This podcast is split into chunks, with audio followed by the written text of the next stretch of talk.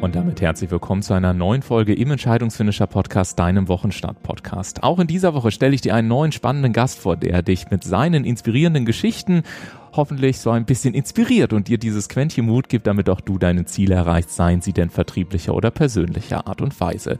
In dieser Folge gehen wir dem Glück auf die Spur. Du bekommst ganz konkrete Hinweise, warum Glück eine Entscheidung ist und welche Entscheidung du treffen solltest. Und bei mir zu Gast im Studio ist die wunderbare Greta Silver. Guten Morgen.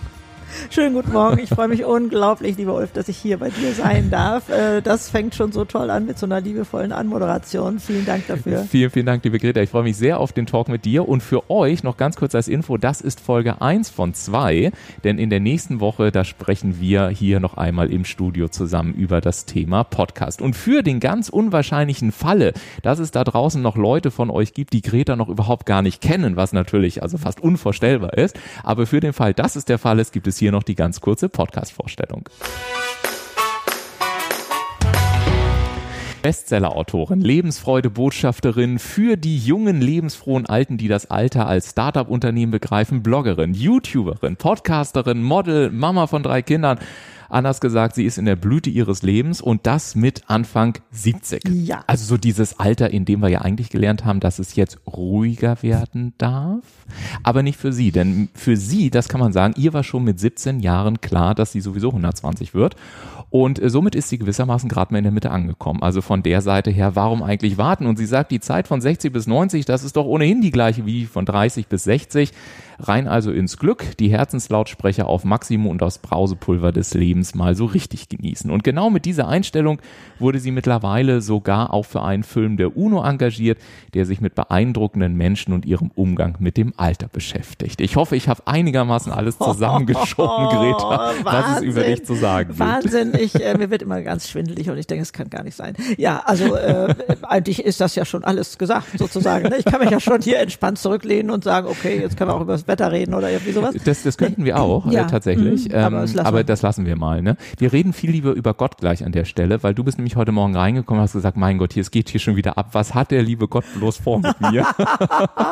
Ja, in der Tat, ist das, in der Tat. ist ja. das, wenn du da so manchmal drauf schaust, kannst du selber glauben, was da so in den letzten Nein, Jahren ich, passiert nein, ist? ich äh, muss mich auch immer zwicken. Ne? Und ich muss das auch, ich muss für mich den Ball flach halten und sagen, ich bin nicht zum Mond geflogen, ich habe kein Herz transplantiert. ich erzähle nur von meinem Leben und dann ja, äh, hört bei mir das Verstehen auf, wie Hm. das sein kann, dass das so eine Erleichterung da draußen in der Welt ist, die, die plötzlich ähm, erkennen, hey, Alter ist nochmal eine unglaublich spannende Phase. Du hast es ja gerade schon gesagt, so mein Label ne, von 60 bis 90 ist genauso lang wie von 30 Genau. bis 60 und das ähm, betrifft tatsächlich schon 18-Jährige, die, die ein bisschen auf der Schulter haben, oh Gott, ja, Alter ist mal irgendwann Mhm. fürchterlich. Dieses, selbst denen nehme ich schon eine Last von der Schulter. Ja. Also dieser Grauschleier, der über dem Alter hängt, der ist ja eine Katastrophe. Ja. Und das äh, scheint mir gut zu gelingen. Einmal, indem ich es natürlich auch ausstrahle und vorlebe und so. Aber ich bin ja selber von diesem Zauber gefangen, wo ich denke, meine Güte, jedes Jahr wird toller. Und vorher hat man so gedacht, na ja, 60, da kommt noch ein bisschen was und dann geht's so abwärts. Ja, Nee, ja. und da kommt noch mal einmal die gleiche äh, äh, ja, Spanne des Lebens, das ist ja eine Sache. Da könnte man jetzt auch sagen, naja, aber die Spanne nun mal ehrlich, Greta, ne, die ist schon anders. Da sag ich, ja, Gott sei Dank, ist Mhm. sie anders. Wir haben den Stress nicht mehr, den ihr habt, ne, auf der Schulter und dieses Na äh, nachts wach liegen und kindkrank oder was weiß ich oder oh, wieso ist mein Kollege eigentlich an mir vorbei befördert worden oder ne, wir kennen das alles, woran wir nachts denken können, grübelnd in jungen Jahren und das ist vorbei und es macht uns stark. Also da glaube ich, du stoppst mich, ne, weil ich rede ja so ohne Du, Punkt alles und Komma. gut. Also ich, ich bin und du wirst uns noch eine ganze Menge Sachen erzählen, also von der Seite her. Ähm, aber man sieht ja auch schon letztendlich, ähm, äh, um da vielleicht eine Zwischenfrage dann Hm. an der Stelle mit reinzuschieben, man sieht ja jetzt schon, du hast ja eine Energie und eine Power, die ist ja sondersgleichen. Ja. Vielleicht magst du auch mal sagen, woher kommt das eigentlich? Kommst du, schaust du jeden Morgen in den Spiegel, hast du bestimmte Rituale, nimmst du irgendwas, was wir alle noch nicht kennen, hast du was erfunden? Ja, genau, was? ne? Welche Droge nimmst du, ne? Genau, richtig. Also wie sieht's bei dir aus? Also ich kann das nicht richtig erklären. Ich glaube, ich brauche keine Energie mehr, Mhm. um Schutzmauern zu bauen. Ja. weil ich gemerkt habe, das sind Gefängnismauern. Ja. Ich brauche keine Energie mehr, um Sachen unterm Teppich zu halten, denn das war mein Patentrezept. Das Mhm. war ja gar nicht so schlimm und hier alles kommen, ja, mach weiter und so und guck da gar nicht so hin. Aber das kommt ja immer wieder ins Hinterstübchen, da rein in die Gedanken, was da früher mal war. Und das habe ich mir angeguckt und da habe ich natürlich meine Systeme, wie ich damit umgehe, aber es wird jetzt hier ein bisschen zu kleinteilig. Aber ähm, ja, es gibt da Tricks und morgens schon mit diesem Brausepulvergefühl aufzuwachen. Dieses, oh, was dieser Tag wohl wieder Tolles bringt. Ja. Mir hat er die Begegnung mit dir gebracht. Du strahlst mich an. Leider könnt ihr seine strahlenden Augen hier nicht sehen. Das ist jammervoll. Danke, Deswegen danke. muss ich euch ein bisschen berichten, was mir hier, wer mir hier gegenüber sitzt und wie das funkelt und so. Und das lässt mich natürlich schon ganz anders da loslegen. Aber natürlich kenne ich auch Tage, wo ich nicht so aufstehe. Mhm. Und dann habe ich meine Hilfsmittel. Nach denen fragtest du ja gerade Mhm. so ein bisschen. Was kann man denn dann tun? Also erstens, dass ich mich frage, was brauchst du heute? Was Mhm. brauchst du jetzt in dieser Situation, wo du gerade so haderst, so knüsselig bist? Ähm, was würde dir jetzt gut tun und es selber tun? Denn für das eigene Leben, für das eigene Glück die Verantwortung zu übernehmen. Das habe ich mit 30 gelernt. Als ich Ja. mich fragte, also ähm, wir waren angetreten, mein Mann und ich, äh, wir wollten so sechs Kinder haben. So, Mhm. und dann klappte das, als wir die Entscheidung dann gefällt haben, drei Jahre lang nicht, was für mich schwer Mhm. war, ganz schwer. Und äh, ich war, ja, okay, was, was brauchst du denn? Also für dein Glück? Sind es wirklich die Kinder und willst du diese Verantwortung für dein Glück auf so kleine Kinderschultern übertragen? Ja. Und mm, naja, dann kam das irgendwie so, wer ist denn verantwortlich für mein Glück? Und dann stellte ich fest, ich hatte Ver- Geheimverträge abgeschlossen, Ja. hinterm Rücken von Menschen, die davon gar nichts wussten. So nach dem Motto, wenn mein Chef netter und mein Partner liebevoller wäre, dann wäre ich glücklich. Ja. Das habe ich vermutlich aus Kindertagen. Weißt du, wenn äh, meine Eltern Zeit hatten und ich habe zwei ältere Schwestern, wenn die mich mitspielen ließen, dann war das fein und ich war glücklich. Und wenn die das nicht machten, dann fand ich die doof und ich war traurig. Und Ganz ich, fand, einfach. und ich fand das so, so spannend. Es gibt nämlich, äh, witzigerweise, dass du das jetzt schon ansprichst, ähm, ich habe nämlich natürlich, bereite mich immer auf meine Gäste gut Oh, vor. weil. Ich habe natürlich auch äh, viel auf YouTube recherchiert und so weiter. Und genau zu diesem Thema, was du gerade gesagt hast, äh, gibt es ein wunderbares YouTube-Video. Es heißt, meine wichtigste Entscheidung äh, zum Glücklichsein. Hat äh, Meine mittlerweile fast Güte, 90.000 Ulf, was bist Aufrufe. du- was ja, bist ja. du hier und äh, vorbereitet? ich Ich- habe bei, bei Minute, kann ich euch sagen, äh, 3,20 habe ich genau diesen Satz gefunden. Und der hat mich äh, tatsächlich, äh, ich fand ihn sehr spannend und das passt gerade ganz gut zu dem, was du sagst. Wir Ja. hören ganz kurz rein in das Video. Meine war Güte. todtraurig. Das hört sich jetzt vielleicht sehr banal an, aber ich weiß, ich war wirklich traurig, dass die Leute, die mich lieben, sich nicht zuständig fühlen für mein Glück und vorbeikommen und mich glücklich machen. Die Leute, die mich lieben, Aha. dass die nicht vorbeikommen Ja. und mich glücklich machen. Ist Das passt, richtig. glaube ich, ganz sehr schön zu dem, was du gerade gesagt ja, hast. genau. Also ich, ich bin, von- ich von bin, ich bin überwältigt. Ich hätte selber ja gar nicht mehr gewusst, wie dieser Film heißt, bei über 500 Filmen. Mein Gott, und du sprachst den an bei Minute so und so. Also ich muss gerade mal durchatmen. Was für eine Perfektion läufst du hier eigentlich? Das macht einen ja moddelig. Wahnsinn. Entschuldige, das Danke. war abgeglitten. Alles gut. Ja, ich war tatsächlich erschrocken, Mhm. weil es für mich ganz automatisch so war, äh, dass man das ins Erwachsenenalter sozusagen übertragen kann. Und da stand keiner morgens und sagte, hey Greta, was brauchst du heute für den Tag? Ne? Was soll ich dir in deinen Terminkalender eintragen oder irgendwie sowas? Das gab's da nicht. Und habe ich gedacht, okay, das muss ich dann wohl selber machen. Das ging noch, das ging noch halbwegs. Aber dann irgendwann festzustellen, ich kann jetzt keine mehr die Schuld in die Schuhe, zu, Ja. äh, in die Schuhe schieben, wenn ich ähm, sauer, traurig, enttäuscht oder was weiß ich alles war. Das war eine wirklich harte Nuss für mich. Also das zu akzeptieren. Und wenn man das auch geschafft hat, dann ist danach nur noch Freiheit, weil nichts und gar nichts mehr äh, mich bindet, sprich, ich bin nicht mehr abhängig von Umständen. Das Wetter ist schön oder oder der macht gerade was schön. Nein, ich bin selbst in der Verantwortung. Und jetzt mag ja so ein Gedanke auftauchen, ist das nicht sehr egoistisch? Ne? So, das ist, fliegt ja da eventuell mal vorbei und das möchte ich gleich mal hier vom Tisch wischen. Nein, wenn wir uns vorstellen, junge Eltern, die sich völlig verausgaben für ihre Kinder oder äh, wie auch immer, Erwachsener, der für seinen Partner sorgt, weil Ja. der krank ist. Ja. Und der sich völlig verausgabt. Was ist denn da noch möglich an Liebe, an, an liebevollem Umsorgen, wenn man so fertig ist. Ja. Jeder kennt das. Und deswegen ist es wie im Flugzeug, erst die Sauerstoffmaske selbst aufsetzen Ja. und dann kann man für andere sorgen. Das heißt, wenn wir unseren Glückstank selber füllen, können wir die Welt aus den Angeln heben. Dann, dann schaffen wir alles mit links, mit den Kindern sind wir geduldig, mit, mit dem zu pflegenden Partner, da fließt Liebe. Aber ich weiß nicht, ob es in der Gesellschaft so einen kleinen Anspruch gibt, wie du gehst heute Abend ins Kino, ich denke, dein Mann ist krank. Ich weiß nicht, wo das herkommt. Ich, ich weiß auch nicht, ob ich da richtig liege mit diesem Gefühl. Aber wenn man das einmal verstanden hat, wie im Flugzeug, Sauerstoffmaske erst selbst und dann. Und also da denke ich, in diese Eigenverantwortung zu gehen. Ich bin selber für mein Glück zuständig oder wie du es ja zitierst, als mein Podcast heißt, glücklich sein ist eine Entscheidung. Ja. Und da m, möchte ich immer jetzt gleich noch so ein zweites Wort dazufügen. Vertrauen ist eine Entscheidung. Mhm. Ist auch eine Entscheidung, ne? Was du im Übrigen gerade sagtest, fand ich ganz spannend. Ähm, äh, ne, so getreu dem Motto, gibt's da draußen gesellschaftlichen Anspruch, hey, Ja, ja, dein ja, Mann äh. ist krank und so und darfst du heute Abend ins Kino gehen. Ähm, und du hast auch vom Egoismus gesprochen. Vielleicht zwei Anmerkungen dazu von meiner Seite. Also Egoismus bedeutet vom Wortstamm her ja auch immer ich bin. Und ich finde, es, wir tun gut insgesamt daran, wenn wir, wenn wir die Fähigkeit haben, zwischen Egoismus und Egozentrik zu unterscheiden, weil da Mhm. liegen nämlich Welten dazwischen. Und nicht umsonst sagen die alten Hochkulturen auch schon, fill your cup first. Also wenn du dich selber nicht als wichtigsten Mensch in deinem Leben anerkennst, wie willst du dann die Kraft haben, dass es ja allen anderen um dich herum dann überhaupt erst gut gehen kann, weil du Richtig. dich um dich selber kümmerst. Genau. Und das Zweite, und das fällt mir auch immer wieder auf, das habe ich früher schon in, in, in äh, Coachings beispielsweise erlebt, wenn dann Paare kamen, und die dann immer gesagt haben, ne, was du auch gesagt hast, naja, ich kann ja nicht weil und mein Mann oder meine Frau und so Mhm. Ja, weiter ja, und so ja, weiter. mhm. Und dann habe ich immer gesagt, äh, Sie sind ja verheiratet, ja. Ich sage, okay, was heißt denn das Wort Ehe? Wa- Was bedeutet das? Also wa- was heißt das im ursprünglichen Sinne? Und witzigerweise war es tatsächlich so, ich habe die Frage über Jahre gestellt und kein einziges verheiratetes Paar konnte mir jemals beantworten, was Ehe überhaupt bedeutet. Also vom Wortstamm her Ja, gesehen. wüsste ich auch nicht zu beantworten. Äh, Dann, dann, ich, dann sage ich es gerne. Also Ja. Ehe bedeutet vom, vom, also es kommt aus dem Aramäischen und frei ins heutige Deutsche übersetzt, bedeutet es zu Gast im Leben des anderen zu sein. Oh, wie zauberhaft. Es bedeutet nicht, ich opfere mich komplett für dich Genau. auf oder wir müssen hier ein Leben auf Gedeih und Verderb und so Ja. Mhm. weiter, sondern es bedeutet zu Gast im Leben des anderen zu sein. Wunderbar.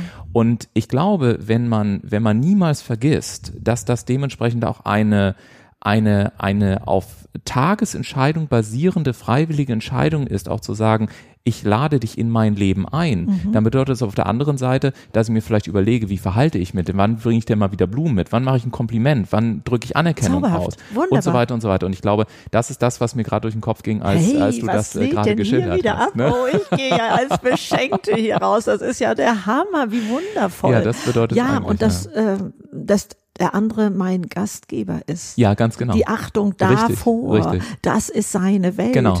Das sind ja, wir machen ja, reißen hier Themen an. Also dieses zu verstehen, jeder hat seine eigene Wirklichkeit. Und dass es eben auch in Ordnung ist, dass du selber gewissermaßen sagen kannst, das hier ist sozusagen meine Bubble oder mein Mhm, Haus und mein Reich. Und es ist auch in Ordnung, wenn ich meinen wahren Platz im Leben einnehme. Ja. Ich darf das tun. Punkt ich rum. muss es Und ich muss es tun. Ne? Ne? Also es geht ja äh, äh, darum, äh, da sind ja zwei zusammengekommen, die eigenständig waren und das wundervoll fanden. Genau. Den anderen in seiner Eigenständigkeit. Und wenn man sich da jetzt versucht anzupassen, das verwässert alles. Es wird nichts Richtiges. Und bei mir kam wirklich der Streit raus aus der Ehe. Mhm. Es sind ja die banalen Sachen, die einem dann manchmal das Leben ähm, deutlich macht. Mein Mann und ich waren auf einem Konzert gewesen und äh, er erzählt Freunden von unserem Konzert und ich denke, wo war der denn? Der hat das ganz anders wahrgenommen. Und dann ging, nee, das war doch eigentlich so. Und das war so, bis ich irgendwie mal innehielt und dachte, hey, der kam aus einer ganz anderen Situation, ich sag mal im Job und dann keinen Parkplatz gefunden und dann hat noch die Garderobiere irgendwas nicht begriffen und, und was weiß ich, der, der ging ganz anders da rein als ich. Ja. Ich habe es auch bei meinen Schwestern, hätte ich es lernen können. Ich habe es dann nur auf uns bezogen. Wir waren junge Erwachsene, was weiß ich, über 20 und, und so. Und wir unterhalten uns über unsere Kindheit und wir hatten das Gefühl, äh, in welcher Familie bist du denn groß geworden? Und dann ging es erstmal zwei gegen einen. Ne? Nee, es war doch so und da war noch Tante so und so und dies und das und so. Bis wir oder ich begriff, ey, die haben das so abgespeichert. Ja. Dann bin ich aber trotzdem noch vom Acker gegangen und habe gedacht, naja, okay, die haben es anders abgespeichert, aber meine Version ist ja richtig. Ja. Kann so es denn, borniert war ich da noch. ja, kann es sein, weil wenn wir jetzt mal den Bogen schlagen zu dem, was du am Anfang gesagt hast, ich weiß auch gar nicht, warum ich so viel Resonanz bekomme. Ja, ja, und ja. wenn ich dir jetzt so zuhöre, ähm, es gibt so einen schönen Spruch von, von einem, von einem Mentor von mir, der sagte, weißt du, die Wahrheit ist immer einfach. Kann es sein, dass du einfach die Entscheidung getroffen hast, einfach sämtliche Kraft, die es kostet, irgendwas zu erzählen, einfach gestrichen hast und einfach nur noch die Wahrheit aussprichst und deswegen auch so viel Kraft hast und dass deswegen vielleicht auch die Leute so gut auf dich resonieren? Sowieso. Also ich war schon früh bereit, nach meinem Wertesystem zu leben. Mhm. Und zwar auch dann, wenn es für mich unvorteilhaft war. Mhm. Weil ich wusste, am Ende bin ich derjenige, der da reinguckt. Ja. Und das kennen wir auch. Wenn ich einen Kollegen beobachte, der denkt, er ist alleine, blickt sich nochmal um und zack, steckt er was aus der Firma in seine Tasche. Ja. Denke ich dann, Mensch, das ist ja eine coole Socke. Mhm. Ich muss ihn mal fragen, ob der bei mir die Blumen gießt, wenn ich in Urlaub fahre. Mhm. Vermutlich nicht. Aber wenn ich es selber mache, dann habe ich, ja, und die Firma hat mir da und da war sie auch ungerecht und so. Aber nein, wir haben uns selber abgeurteilt da drin. Ja. Das Wertesystem hat schon gleich den Daumen nach unten genommen. Ja. Ich mache das übrigens hier alles vor. Äh, also ihr müsst euch das hier denken, wie ich mit Händen und Füßen rede. Also ähm, und da achtsam zu sein, wenn wir selbstbewusst sein wollen, dann kommen wir oft dahin und sagen, ja, meine Eltern haben da Fehler gemacht und mein Lehrer hat da und mein Partner hat da. Nein, guck mal, wie du mit dir selber umgehst. Das hast du vorhin auch schon mal gesagt. Ähm, im ähm, was hat, wie spiegelst du, äh, wenn du selber nicht ähm, äh, deinen Wert erkennst, Ja. kannst du nicht davon ausgehen, dass dein Umfeld Genau. deinen Wert Genau, erkennt. absolut, ja. Genau. Ja. Und, und da so ähm, erkennen, du bist so kostbar, so wie du bist und schütze es bitte selber, verwässere dich nicht selber sozusagen. Ja, Mhm. ja, absolut. Und ich glaube, also eine der kraftvollsten Fragen, die ich persönlich kenne, egal welche Umstände passieren, Mhm. ist immer die Frage, okay, was ist das Positive, was ich daraus auch ziehen kann? Also was ist das Richtig. Geschenk, was damit in Verbindung steht? Ganz, ganz kostbar. Aber das ist, wie, wie war die Reaktion von deinem Umfeld? War die immer nur positiv? Nein, war ich nicht. Ich Nee. habe zehn Jahre Mobbing hinter mir und ähnliches. Also ich habe schon, hab schon einiges sozusagen auch, äh, auch erlebt, wo das Ja, Umfeld genau. gesagt hat, du bist eben nicht okay und so weiter und so fort. Aber ich habe, irgendwann habe ich einfach zwei Sachen begriffen. Erstens, das Leben gibt mir immer das, was ich brauche und das ist wahrlich nicht immer das, was ich gerade möchte. Richtig, genau. So, aber wenn ich, so funktioniert aber so Leben. Mhm. funktioniert's. Und das Zweite ist, ich habe, und das war zum Beispiel bei, bei, beim, äh, bei Mobbing war das damals so, ich Mhm. habe jahrelanges Mobbing innerhalb von einer Sekunde beendet, indem ich aufgestanden bin, eine klare Entscheidung getroffen habe, Mhm. mal eine klare Ansage gemacht habe und das Umfeld auf einmal komplett anders reagierte, weil sie dieses Reaktionsmuster von mir überhaupt gar nicht kannten. Ja. So, und das bedeutet, dass ich in der Sekunde verstanden habe, hey, ich kann in einer Sekunde mit einer Entscheidung im Prinzip alles verändern, was ich Mhm. Ja. Mhm. möchte. In Anführungszeichen natürlich alles. Also das heißt, die Reaktion meines Umfeldes haben sich natürlich auch ich sag mal, daran orientiert, wie ich selber mit mir umgehe Mhm. und auch, was ich gewissermaßen sende. Und äh, natürlich ist es auch heute noch so, dass teilweise das Umfeld, aber es wäre wahrscheinlich ähnlich wie bei dir. Natürlich gibt es auch einige Leute, die sagen, hey, was ist das für Quatsch und warum ist der so extrovertiert, warum redet der so viel und so schnell und warum stellt er Ja. so komplizierte Fragen Ja. und macht so, alles Mögliche. Aber ich Das vermute mal, ja das ist ja sein. bei dir anders. Äh, Das- bei dir genauso. Ja, das darf ja auch sein. Ich möchte gerne noch einmal zu diesem äh, Geschenke. Ne? Ich, Ja. ich gucke dahin, was äh, hat das Leben drumherum für Geschenke. Ich erinnere mich an ein Gespräch, da ging es um ein ähm, den Verlust der Mutter, die war gestorben. Das Ganze war aber, ich sag mal, über 20 Jahre her. Und ich habe gedacht, ich dürfte das sagen. Und sag zu ihm, ich glaube, deswegen bist du dieser zauberhafte, empfindsame Mann geworden, der Ja. du heute bist. Der Ja. springt auf und Ja. sagt, darauf würde ich pfeifen, äh, wenn meine Mutter noch leben würde. Ja. Ich war wie geschockt Mhm. und dachte, oh Gott, was habe ich gemacht? Wie habe ich ihn verletzt? Mhm. Bis mir klar wurde, vor dieser Wahl stehen wir nicht. Wir können nicht das eine mit dem anderen tauschen. Mhm. Das Schlimme bleibt so schlimm und schmerzhaft. Aber daneben sind die Geschenke. Bei mir war es der Tod meines Vaters sehr Ja. früh, als ich 19 war, wo ich aber erst zehn Jahre später, oder ich weiß, ich kann nicht so schnell rechnen, äh, oder neun Jahre oder was, ähm, begriffen habe, dass es legitim ist, dahin zu gucken. Ja. Ich habe ja vorher gedacht, das sei ein Sakrileg, wenn da was Positives im Tod meines Vaters sein soll. Ja. Also komm, hör mal auf, Ja. ne? So dieses. Aber letztendlich ist es aus mir heraus entstanden. Ich musste beruflich so einen Test ausfüllen und da stand die Frage drin, was in ihrem Leben hat sie am positivsten geprägt? Ja. Und intuitiv wusste ich sofort der Tod meines Vaters. Ja. Und sofort habe ich das vom Tisch gewischt, habe gedacht, du musst ja bescheuert sein, was sollten daran Positives sein? Aber es hat so einen kleinen Riss in der Betondecke Mhm. gegeben, unter der ich das gehalten hatte. Und dadurch bin ich dann doch mal in der Lage gewesen zu gucken und sagen, könnte darin etwas Positives sein. Mhm. Aber ich habe ja daraus ähm, den, den Spruch in der Familie geprägt, wer weiß, was Gutes da drin steckt, Ja. ne? oder Positives. Ja. Und das fanden meine Kinder nicht immer nur toll, weil die natürlich erstmal in ihrem Ku- Kummer auch aufgenommen und verstanden werden wollten, ne? ganz, ganz klar. Aber ähm, das haben meine Kinder alle verinnerlicht. Ne? Eine wirklich lang ersehnte Mietwohnung und wer in Hamburg sich ein bisschen auskennt, weiß, auch damals schon war das, also meine Güte, ne, war es so, so das Tolle, er konnte sich, die wurde gerade renoviert und die er konnte sich den Fußboden aussuchen und alles. Und dann hieß es, nee, es werden jetzt doch Eigentumswohnungen. Ja. Und ähm, meine Güte war er entsetzt. Und dann hat er aber nach kurzer Zeit gesagt, wer weiß, was Gutes drin steckt. Und er hat eine viel schönere Wohnung hinterher gefunden. Ja. Oder auch, wenn man den Job verliert, ne, das wissen bestimmt ganz viele da draußen, dass man eigentlich hinterher oftmals sagt, Gott bin ich froh. Gott bin ich froh, dass ich da raus bin. Ich habe das einen ganz anderen Weg eingeschlagen oder da hat sich was viel Schöneres daraus ergeben. Und das ist wieder ein Vorteil von Alter. Wir haben so viel zurückzuschauen. Denn das kann man immer erst im Rückblick erkennen. Ja. Und das macht den Unterschied aus. Also Ja. insofern. Und du hast das gerade ähm, spannende Möglichkeit für mich eine Brücke zu schlagen, weil du hast gerade äh, davon gesprochen, wenn zum Beispiel jemand den Job verliert. Also Ja. man spricht ja dann davon, du bist jetzt arbeitslos. Also es findet ja ganz viel gesellschaftliche Bewertung statt. Ja. Und ich habe früher, als ich noch, äh, also mit Anfang 20, ähm, so eine kleine Minifirma hatte, in Anführungszeichen, und jungen Menschen geholfen habe, so in Jobverhältnisse mit reinzukommen. Ja. Habe ich immer gesagt, weißt du, wenn also Arbeitslose kamen, habe ich gesagt, weißt du, so brutal das jetzt auch klingt, aber wenn du nicht mehr arbeitslos sein willst, dann geh in den Keller und räum auf oder nimm dir eine Schippe und krempel den Garten um oder mach Mhm. irgendwas oder irgendwas. Aber dieses Wort arbeitslos, also die Macht der Sprache, Ja.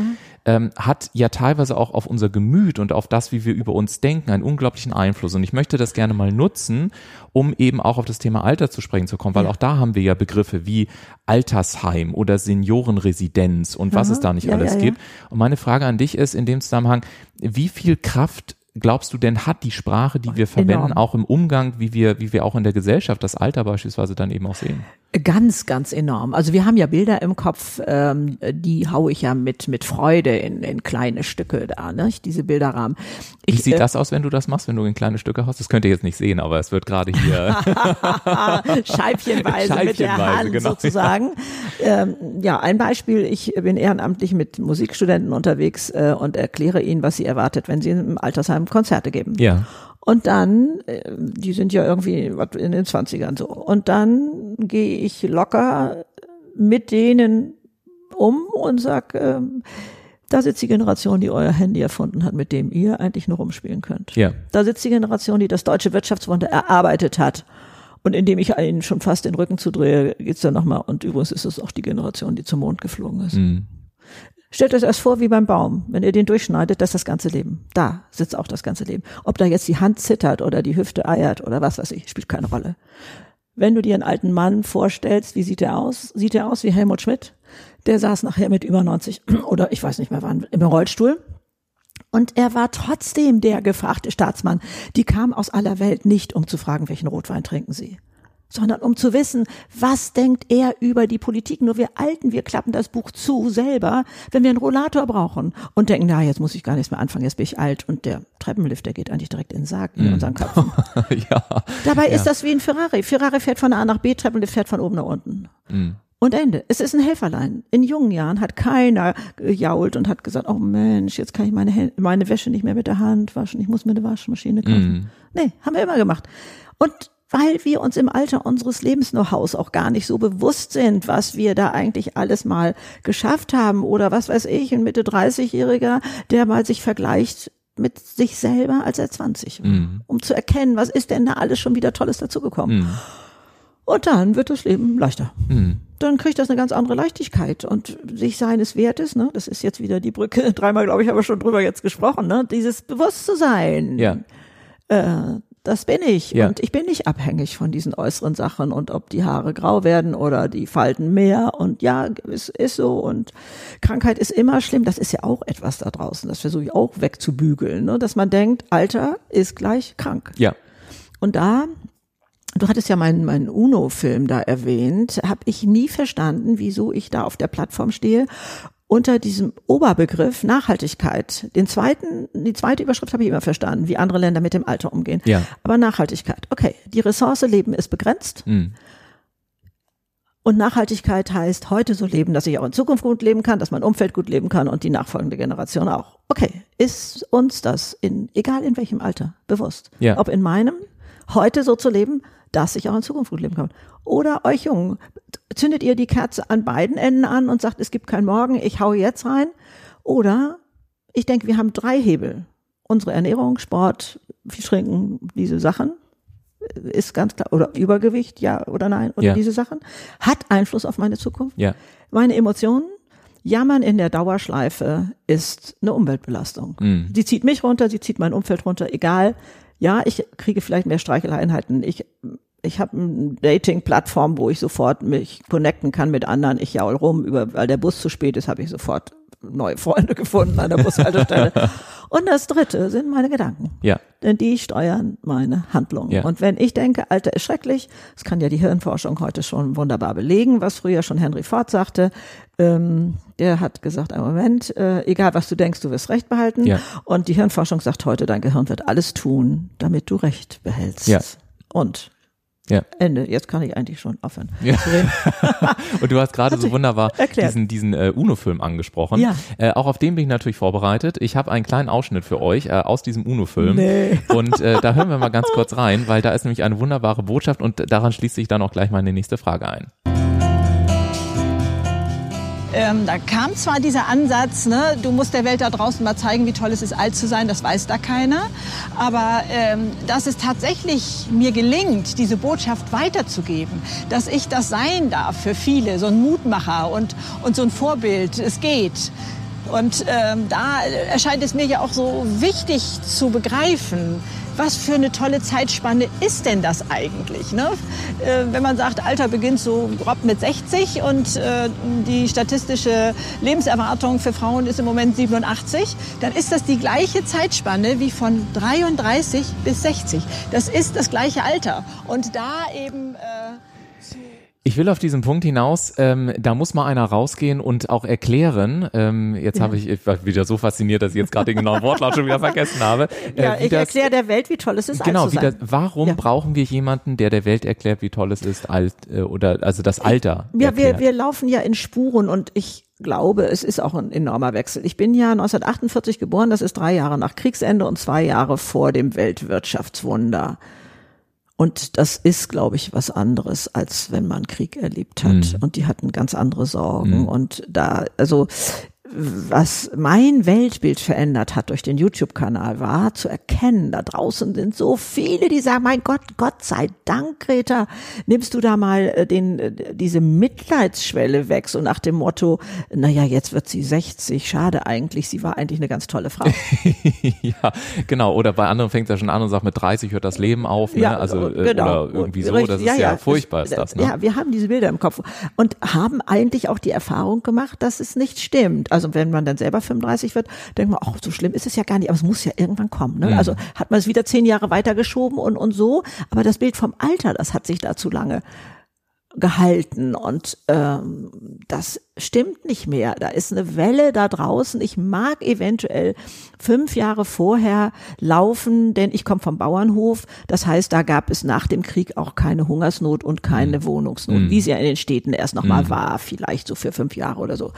Und das mag mein kleiner Vorsprung sein. Das heißt, ich bin ah, vielleicht Fahnenträger, mehr nicht. Also da gibt's aber eine geballte Wucht. Man sieht es ja auch draußen. Die sehen doch alle anders aus. Ne? Also und man wundert sich, die, was weiß ich, die auf dem Sportplatz unterwegs und, und, und sonst so, die übernehmen Verantwortung, die sagen, nee, ich habe einen Anspruch an das Leben und ähm, was muss ich dafür, kann ich dafür tun? Das stimmt. Und gleichzeitig stelle ich mir natürlich die Frage, okay, was braucht es tatsächlich auch in der Gesellschaft? Was mhm. braucht es vielleicht auch politisch? Keine Ahnung. Das ist ähm, so ein bisschen die Frage, um tatsächlich so ein, so ein Umdenken in den Köpfen auch hinzubekommen.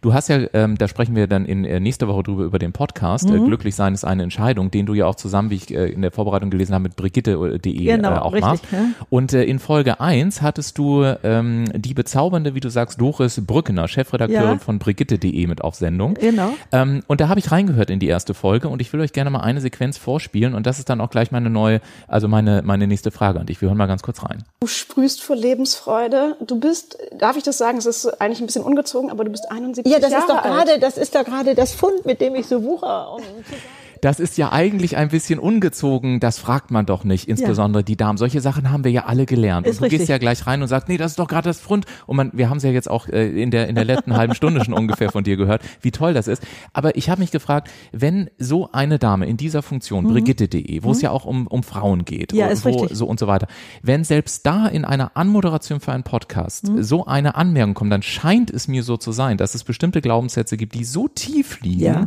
dass wir immer noch Hürden haben, tatsächlich tatsächlich sie auszusprechen. Mhm. Was bräuchte es aus deiner Sicht, damit wir über diese Hürden hinwegkommen und nicht nur über das Alter als Möglichkeit sprechen, sondern auch die Möglichkeiten des Alterns tatsächlich leben und zwar allumfassend? In meinen Augen ja nur einmal das Erkennen. Mhm. Also einmal den Gedanken anders zu verstehen. Wir sind vorher, sage ich mal, in eingelaufenen Bahnen gegangen und jetzt plötzlich tut sich da das Fenster auf und ich habe die Möglichkeit, anders zu denken. Mehr braucht das nicht. Also das ist ja auch das Ergebnis meiner Bücher, dass die Leute sagen, ich schaue jetzt auf mein Leben anders. Mhm. Man wird versöhnter, man man lernt, äh, alte Verletzungen loszuwerden oder mit dem Angstthema. Angst ist ja da draußen, aber du, ich glaube, unsere Zeit ist jetzt ja. Alles gut, ich bin mir sicher, die, ansonsten schnippel ich das in zwei Episoden, das ist gar kein Problem. Oh mein Gott. Ja, da draußen dieses Angstthema äh, und äh, ich lege jetzt einfach mal los, wie ich es losgeworden bin. Also ja. haben mir Einbrecher beigebracht, angstfrei zu leben. Und ähm, ich war da äh, 27, allein im Haus und es knallte, ich flog aus dem Bett, ich hörte die Einbrecher unten, hatte aber keinen Mut, rauszugehen aus mhm. meinem Zimmer und bin irgendwann wieder ins Bett, äh, habe ich mich da verkrochen. Ich habe aber, und das kennt man, alles gesehen, mein, mein Puls jagte, mein Herz raste, ihr kennt das. Ich wusste, sie würden mich mit dem Messer umbringen, denn Schießen ging ja nicht, war ja Reihenhaus, wenn die Nachbarn hören. Mhm. So genau habe ich alles gesehen und durchlitten. Mhm. Und am nächsten Morgen stelle ich fest, ein Brett auf dem Balkon ist umgefallen und sonst nichts. Ja. Und da stellte ich mir die Frage, stell dir nur mal vor, ja. du machst dich dein Leben lang verrückt und ja. es kommt keiner. Das ist doch erst die wahre Katastrophe. Also sprich, ich habe da den Schalter umgelegt, hatte nie mehr Angst vor Einbrechern, ist auch keiner gekommen. Aber Ach so, jetzt muss ich vielleicht erstmal vorweg sagen, ich rede hier nicht von der Angst, die wir brauchen. Ja, klar. Vorher, ja, ja, ne? und, und ja, dieses, ja, klar. Das, das Evolutionsbiologische ja, Ängste genau. sind ja auch gut. Ja, das ist das klar. ist also wunderbar. Sondern ich rede von der Angst, die uns den Mut nimmt, Neues zu wagen, die da draußen rumwabert und, und uns wirklich auf der Schulter liegt. Und da möchte ich jetzt gerne mal eine Statistik zumuten, denn sie betrifft jeden von uns. Wir machen uns zu 95 Prozent für ja. Sachen verrückt, die nicht eintreffen. Ja. Wo sonst sind wir denn so wenig rational?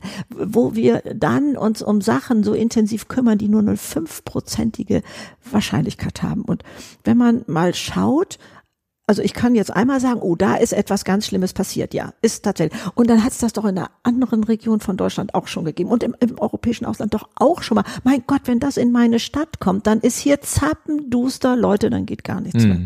So, jetzt mache ich das mal positiv. Ah, da, da ist sowas Tolles passiert. Meine Güte noch eins. Und in einer anderen Ecke Deutschlands doch auch und in einer anderen Ecke Europas auch. Wenn das in meine Stadt kommt, dann feiern wir Party, Leute. Das wird ein Fest ohne Ende. Da wird doch jeder sagen, Mensch, Greta, fahrt's mal ab. Mhm. Das heißt, das sind Luftschlösser da oben. Da kann man reinpieksen wie ein Luftballon, dann sagt das Peng. Mhm. Und Mark Twain hat da so einen tollen Satz formuliert. Ich bin heute ein alter Mann und ich habe viel Schlimmes in meinem Leben erlebt. Doch zum Glück ist das meiste nie passiert. Mhm. Wir erleben es, was wir denken. Mhm. Du hast vorhin, wie wichtig ist Sprache, wie wichtig ist Formulierung.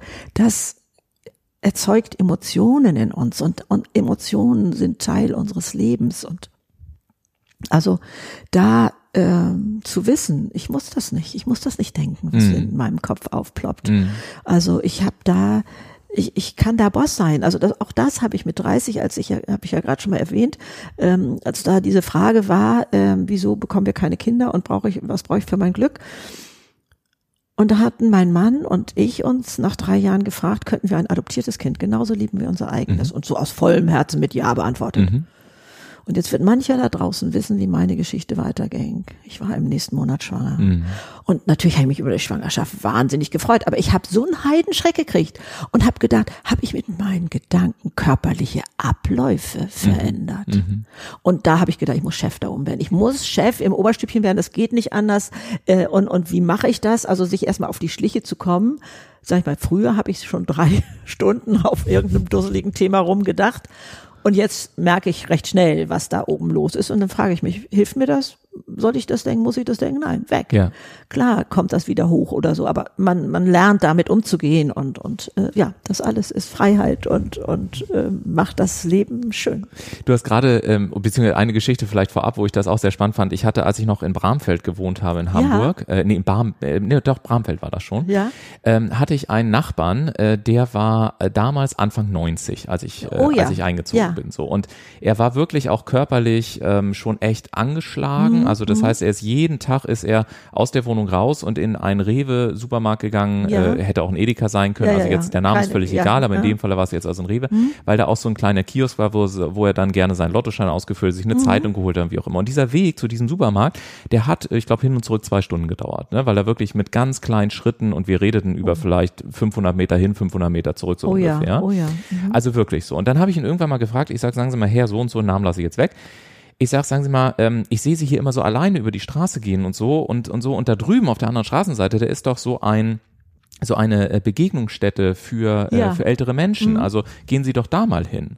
Und ich werde es nie vergessen. Da guckt er mich an und sagt, Herr Zinne, meinen Sie, ich hab Bock, mich in meinem jungen Alter den ganzen Tag über Krankheiten zu unterhalten? Großartig, Und das hat, mich, großartig. das hat mich so geprägt, wo ich echt so gedacht habe, ja, verdammt Geht, geht doch. er könnte recht haben. Ne? Und, und irgendwann bin ich dann weggezogen und ich weiß nicht, ob er heute immer noch äh, jeden Tag dahin läuft, aber es war unglaublich beeindruckend. Ist jeden Tag wie ein Schweizer Uhrwerk ist er aufgestanden und meine Oma jetzt 94, die sagt auch immer, weißt du, wer rastet, der rostet. Du musst Ja. einfach aufstehen, du musst dich ein bisschen bewegen, du musst dich auch manchmal in den Hintern treten. Wunderbar. Und du musst einfach dann auch mal im Zweifel sagen, nee, das schmeckt einfach nicht. Und sie sagt immer, ich kann auch mit Anfang 90 noch sagen, dass mir der Pudding nicht schmeckt. Ist richtig. Und wenn ich da irgendwie zickig, schrullig oder unbequem bin als Bewohnerin eines Senior, ja, dann ist es nun mal so, aber dieser Kackpudding schmeckt mir einfach nicht. Punkt um. Klasse, keine Wun kein, kein Wunder, äh, dass du so ein toller Enkel geworden bist, sozusagen, wenn du so eine starke Ja, Oma aber meine, hast. meine ne? Oma ist auch teilweise echt meine Heldin, das muss man sagen. Du hast, ähm, du hast gerade das Wort Statistik in den Mund genommen. Ja. Ähm, und äh, wir haben jetzt natürlich ganz, ganz viele Themen auch aufgemacht. Allerdings, ich muss ja immer, ich muss ja immer gucken als Moderator, dass ich das so ein bisschen zusammenfasse. Ähm, Statista äh, die haben äh, auch in 2020 im Auftrag der Vereinten Nationen ähm, haben eine ähm, Experten analysiert, äh, wie die Zufriedenheit von Menschen in aller Welt ist. Und die wichtigsten Kriterien bei dieser Erhebung sind das Bruttoinlandsprodukt, die Großzügigkeit, die Stärke des sozialen Umfeldes, das Level der Korruption, die Lebenserwartung sowie die Freiheit für eigene Lebensentscheidungen. Also Ja. sechs Punkte. Ja.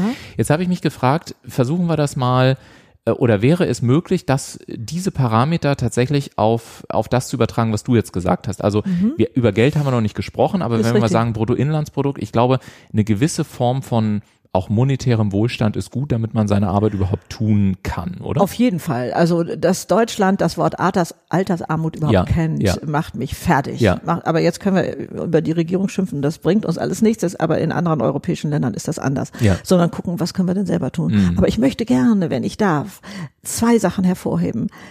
Ich kenne wirklich finanziell ganz arm gestrickte Menschen, ja, die sind noch für ihren Nachbarn da. Wenn die Frau krank ist, geht die mit dem Dackel. Ja. Die nimmt für alle die Pakete an, die im Haus da, die, die ist verwoben. ja, Und dann gucke ich mir mal äh, reiche Hamburger an, die über den Jungfernstich gehen. Absolut. Die haben die Teilweise Last der Welt, auf den. Ja. der Welt auf den Schultern. Ja. Es ist kein Garant. Also, Genau.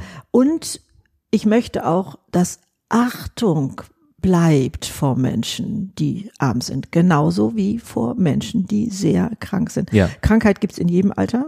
Also Junge und Depression und was weiß ich was, alles gibt, ist immer fürchterlich. Aber ich, ich werde so ein bisschen fummelig, wenn man die in so eine Box tut, so nach dem Motto, das Leben für die ist ja ganz schrecklich. Ja. Ich habe so viel von denen gelernt. Mhm. Mit schweren Krankheiten, die sagten, ich weiß erst jetzt, Ja. was Leben ist. Ja. Ich äh, halte mich nicht mehr mit den anderen auf. Ja. Und natürlich ist da viel Schmerz auch, aber wie du sagst, was sind die Geschenke? Mhm. Da hinzugucken, also sprich mit einem anderen Blick, mit einer anderen Brille und nicht so, oh Gott, der Arme, ja, meine Güte. mhm, mhm. Mhm.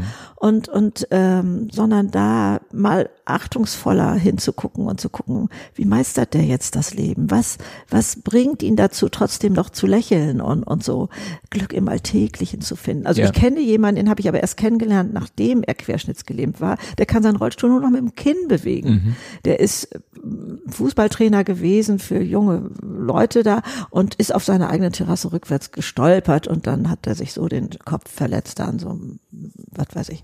Äh, Und ähm, dadurch ist das entstanden und er sagte, ich bin heute glücklicher Ja. als vorher. Es gibt übrigens einen tollen Film, äh, der heißt Gold, kann ich sehr empfehlen, fällt mir an der Stelle ein, Okay. äh, der ähm, auch äh, über ähm, also dieses Thema letztendlich Ja, thematisiert. Ähm, also bleiben wir mal ganz kurz bei diesen bei diesen sechs Faktoren. Ja. Also das eine, du hast völlig recht, ähm, auch dieses Thema Reichtum. Ich könnte jetzt also auch, äh, also zum Beispiel, als ich die Weltreise gemacht habe, Mhm. Ja. da war ich ähm, war ich als erstes in in Laos und Ja. war bei meiner laotischen äh, Gastfamilie und ich werde nie vergessen, ähm, als ich dann, als wir so ein gewisses Vertrauensverhältnis hatten, äh, habe ich dann mal meine laotische Gastmama gefragt. Ich sage, sag mal, wie kann das eigentlich sein, dass ihr eigentlich monet, also ihr habt eigentlich gar nichts mal streng genommen, ne? ja, so, ja. so geldtechnisch und so war ist das da echt ein bisschen schwierig gewesen und denen ging es ja schon vergleichsweise gut. Aber ihr seid, ihr seid alle wahnsinnig großzügig. Ihr habt immer irgendwas, ihr lacht den ganzen Tag, ihr habt Spaß ohne Ende. Wie schafft ihr das denn? Und ich konnte es, deswegen übersetze ich es gerade so, weil ich musste das ja im Englischen sagen und ich konnte es nicht differenzierter darstellen damals. Und dann guckte sie mich nur an und, und sagte so, legte ihr Hand aufs, aufs Herz und sagte, ich verstehe deine Frage nicht, wir haben doch alles. Ja.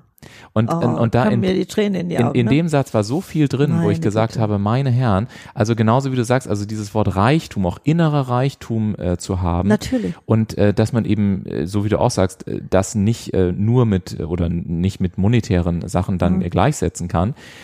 Und das führt uns zum zweiten Punkt, nämlich mit der Großzügigkeit. Also auch was, Ja. was du ja gerade gesagt hast, sei es ein ehrenamtliches Engagement Ja, und so weiter, kommt Macht wahrscheinlich glücklich. auch, ja, ne, also kommt ganz viel zurück. Ich glaube, Natürlich. jeder, der auch schon mal ehrenamtlich ist, ich habe zehn Jahre DLRG gemacht und Ja, solche ja, Sachen, genau. und das war, sind Sachen, an die ich heute noch zurückdenke, Richtig. obwohl es ja nichts primär mit, mit dem Kohleverdiener, so ganz im Gegenteil, da zahlst du ja dann eher und so weiter, investierst deine Zeit und du Richtig. kriegst so viel zurück, Genau. äh, dass, äh, dass das äh, wirklich äh, immens ist. Also da können wir, glaube ich, auch einen fetten Haken dran Ja, machen. Ne? da können wir einen ganz fetten Haken dran machen und ich, ich nimm den Bogen deines ersten Satzes auf. Hat sich Gott das nicht unglaublich Ja. raffiniert ausgedacht, dass es nicht hilft, sich hinzustellen und sagen, wieso kommt keiner und macht mich glücklich, Ja. sondern wenn wir andere glücklich machen, werden wir selber glücklich. Ich finde das so einen raffinierten Schachzug. Also Ja. könnte ja besser nicht sein, oder? Ja. Und ich glaube, dass das, jetzt könnte man weitergehen, wir kommen gleich wieder zurück zu den Punkten, aber ähm, ich glaube, das ist im Übrigen auch der Grund, ich habe da lange drüber nachgedacht, ähm, ich habe früher schon so, so verrückte Gedanken gehabt und habe gesagt, okay, wenn alles tatsächlich nur von der Ratio abhängig wäre, von unserem Verstand, Ja. warum um Gottes Willen hat sich die Natur die Mühe gegeben und zum Beispiel das Herz noch dazu zu geben? Also dann hätte man das ja auch anders im Kopf organisieren können, so wohl möglich. Ne? Ja.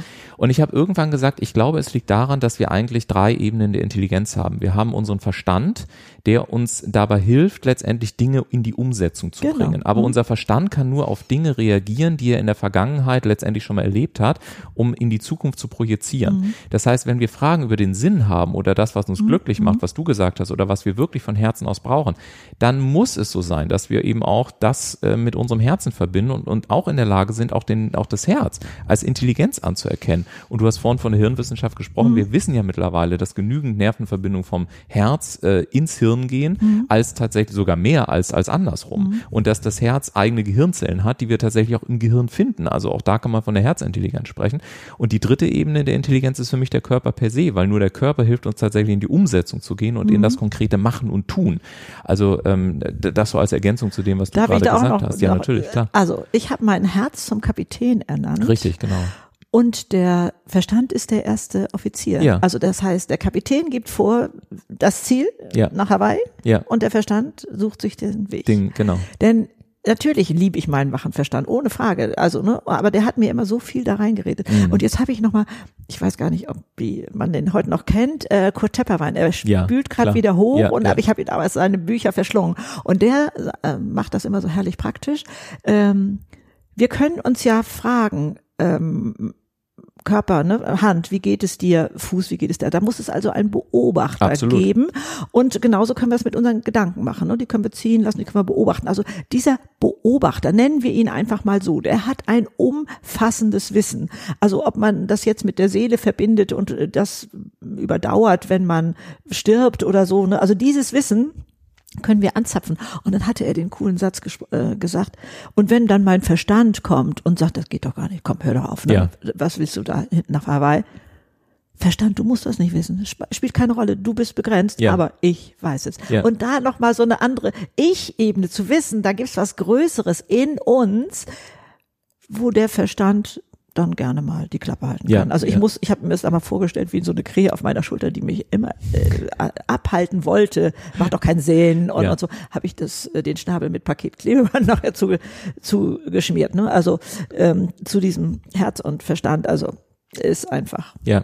Ja, ich finde das auch schön mit, mit Kapitän. Und bei mir ist es der CEO, also weil ich aus der Wirtschaft komme, Ja, der genau. CEO ist sozusagen die, die Pumpe, das Herz. Ja. Und der, der Geschäftsführer, der Angestellte, das ist äh, sozusagen Der äh, der, darf. der Verstand Ja, und der ja. darf dann sozusagen gerne ausführen. Der darf auch gerne vorbeikommen, Vorschläge machen und so weiter. unbedingt. Ja, ja. Aber das ändert nichts daran, dass ich sage, okay, das ist Das der Ziel Kurs, äh, in, in den wir gehen. Genau. Okay, also wir haben gesagt, äh, so ein gewisses Maß an Reichtum, Großzügigkeit hatten wir. Dann haben wir gesprochen, hattest du auch indirekt angesprochen, die Stärke des sozialen Umfeldes Unbedingt. dass ich äh, mir auch mein Umfeld designe. Viele haben ja, ich habe neulich mal bei Google wieder nachgeschaut und das Wort toxische Beziehung, das Ja. hat, oder die zwei Wörter haben immer noch ein unglaubliches Suchvolumen. Glaube ich.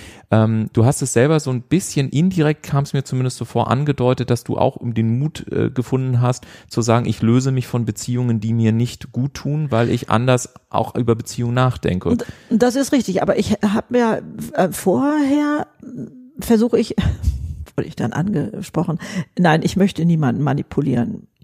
Da bleibt einfach nur die Antwort, ja, mit schlechter Laune manipulierst du auch.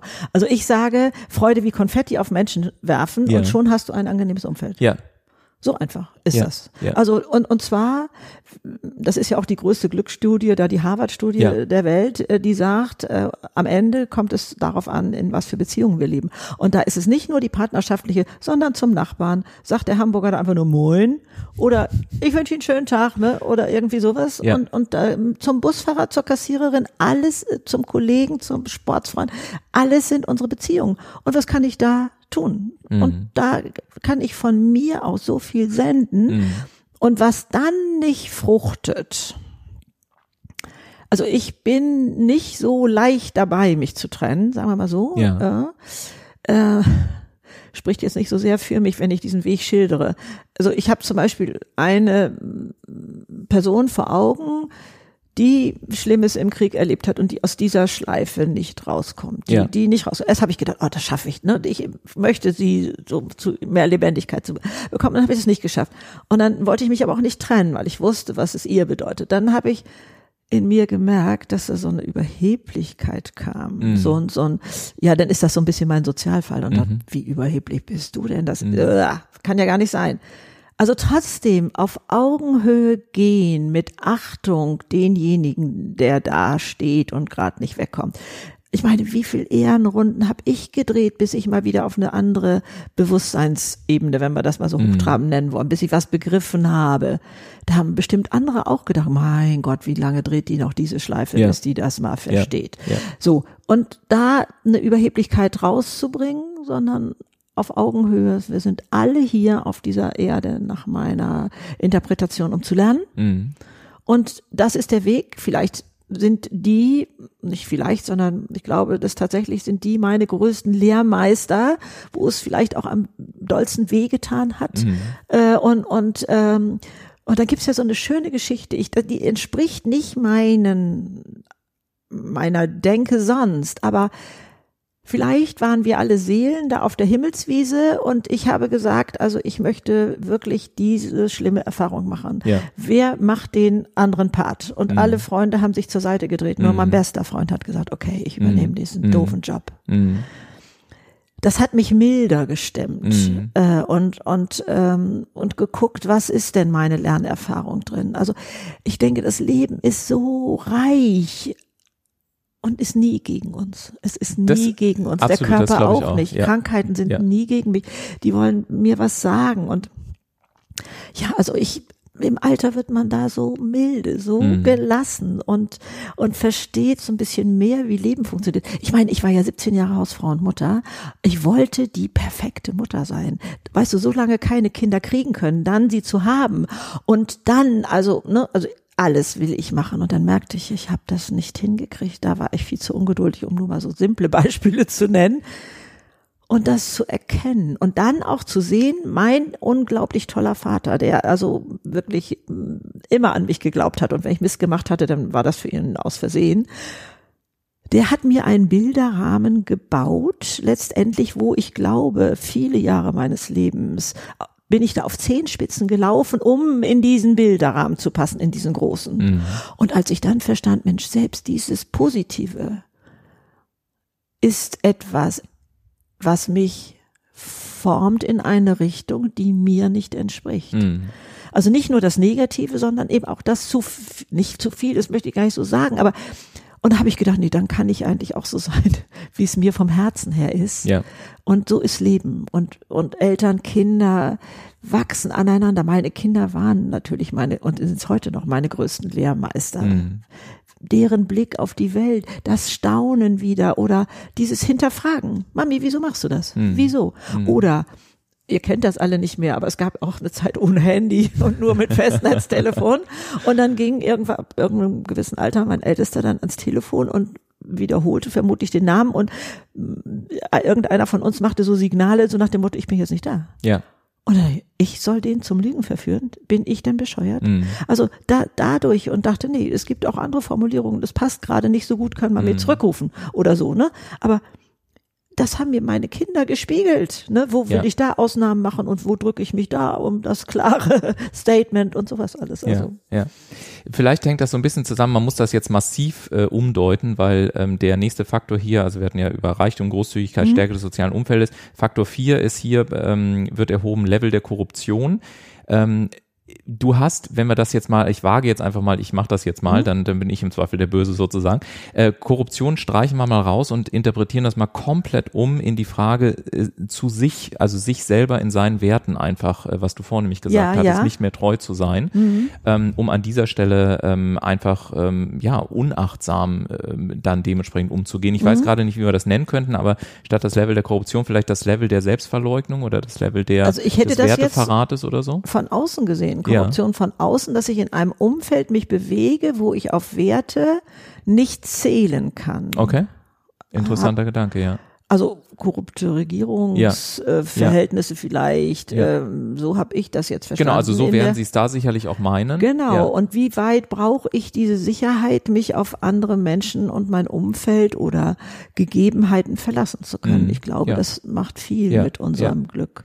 Die, die Lebenserwartung, die haben wir angesprochen, die steigt äh, deutlich, ähm, hast du ja auch immer jetzt gesagt. Geborene, Also, ne? 150. Ja, absolut. Ist das nicht der Hammer? Ich also, find's großartig. äh, Wo man sagt, okay, wo soll das noch hinführen? Und Ja. Der allerletzte Punkt, und ich glaube, das haben wir heute, haben wir sehr viel drüber gesprochen, die Freiheit für eigene Lebensentscheidung. Ja. Also sich auch dessen bewusst zu machen, dass ich diese Freiheit habe. Oh, das ist ja so wichtig, sonst ist die Käfigtür von meinem Vogelkäfig offen und ich flieg nicht raus. Ja. Das äh, Freiheit will, ist, ist, ist, ähm, ja, ist, Freiheit ist ein Tu-Wort, äh, es stimmt so nicht, aber ähm, ihr wisst, was ich meine, ne? Das bedarf der Handlung. Ja. Und ähm, äh, ja, also insofern zu wissen, ich glaube, es gibt eine Menge Menschen, die denken, ich habe den Spielraum nicht. Ich Ja. habe ja gar keinen Spielraum. Also Leute, mein Leben ist so in, ne, und ich muss und ich muss. Nee, es fängt morgens schon an, ob man, was weiß ich, zehn Kniebeugen im Badezimmer macht oder was man anzieht, ist es einem sicherlich bewusst. Aber auch was man frühstückt, ist es wirklich das, was mein Körper braucht oder ist es hier Bequemlichkeit irgendwas und, und, und so? Oder Bäcker ist gerade um die Ecke und, ähm, und, und diese ganzen Sachen. Ich habe überall Handlungsspielraum. Wie gehe ich mit meinen Kollegen um? Sage ich, Mensch, wir machen uns heute einen tollen Tag. Äh, was liegt an oder so? Ich habe viel mehr Handlungsspielraum, als ich glaube. Ja. Ja. Unterstelle ich jetzt hier. Wenn du mit dem, was du heute alles weißt und mit deiner, mit deinen ganzen Erkenntnissen Mhm. und so weiter, wenn du das alles mitnehmen könntest und in deinem eigenen Leben nochmal Mhm. zurückreisen könntest, ich sag mal ins Alter von 20, Ja. was würdest du deinem jungen Ich für das, für das Leben sagen? Die Frage bringt mich immer sehr in Verlegenheit, weil ich, wenn ich die Frau werden will, die ich heute bin, muss ich diesen ganzen Weg, ja, gehen. ja. Aber okay, gesetzt den Fall, ich bin jetzt plötzlich, schade, dass ihr meine ganzen Handbewegungen nicht seht, ich muss viel mehr erklären, mit dem Paket von heute äh, da in die äh, in dieses Alter zurückgehe, dann werden andere, dann werde ich auf einem anderen Level, ja, werde ich aber auch diese ganzen nicht diese, aber andere Schleifen gehen müssen. Es ist wie beim Edelstein, du kannst nicht nur eine Seite polieren ne? und, und äh, beim Diamanten, das ist, wir sind alle in dieser Diamantschleiferei und ich weiß nicht, wie dieser Stein sich fühlt, wenn der da gerade ist, ne? Aber dann zu wissen, wie es ist, noch mehr funkelt und noch mehr funkelt und noch mehr funkelt in einem oder diese Leichtigkeit oder diese Energie, die ich ja für selbstverständlich halte, die merke ich ja gar nicht. Äh, also, äh, die aber offensichtlich irgendwie fühlbar ist. im Kaum, kaum, also kaum. Aber wie heißt Ja. es so schön? Unsere Talente sind uns meistens so nah, dass wir sie als Stärke gar nicht mehr wahrnehmen. Ja, das ist im Übrigen ist einer der größten Gründe, warum Menschen nicht vorankommen. Ist richtig. Weil sie sich ihre, weil sie ihre Stärken als so selbstverständlich erachten, dass sie gar nicht begreifen, dass sie eine Stärke haben. Nee, Das genau. total Und da ich, ich wunderte mich auch, was ist mein Mentoring, was ich ja auch mache, ähm, für andere. Ich sehe das. Ja. Ich sehe das, ich kann es benennen und ich kann, kann sagen, hier, die Tür ist offen, zack, Ja, da, ja. hier. Und kann das vermitteln, wo die Stärken des anderen sind. Also wusste ich vorher auch nicht, aber, ähm, Aber es geht. es geht. Und ja. äh, vermitteln ist noch ein, ein schönes äh, Schlusswort für, Ja. für meine letzte Frage. Ich habe äh, tatsächlich äh, einen, einen äh, schönen Podcast, den ich gerade für die moderne Schule in Hamburg äh, produziere. Ja. Und das ist eine Schule, die, ähm, also sie macht total irre Sachen, lohnt sich generell einfach mal drauf Oh, zu schauen. ja.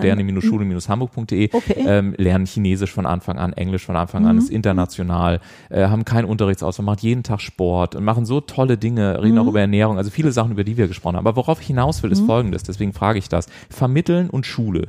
Schule ist ja etwas, wo wir sagen, hey, auch Demokratie beispielsweise wird ja nicht, ähm, also kurz gesagt, auch gesellschaftliche Werte werden ja in unseren Schulen, in den Grundschulen, in den Realschulen, in den Gymnasien, in den Ganztagesschulen hier in unserem Lande letztendlich auch ähm, so, oder sollten zumindest unterrichtet, gelebt und so weiter werden. Wenn man mal jetzt auf, auf dein Thema geht, also glücklich sein, mit dem Alter umgehen, generell auch ähm, diesen Mut zu haben, zu sich zu stehen, Entscheidungen zu treffen und so. Wenn du Direktorin einer Schule wärst Ja. und dürftest darüber entscheiden, wie die ersten vier Grundschuljahre einer Schulausbildung aussehen, das ist meine letzte Frage und ihr könnt die Handbewegung nicht sehen, da kommt gerade viel Energie rüber. Wie, wie, was wären so die größten oder die großen Themen Klasse 1 bis 4, die du ähm, vermitteln wollen würdest?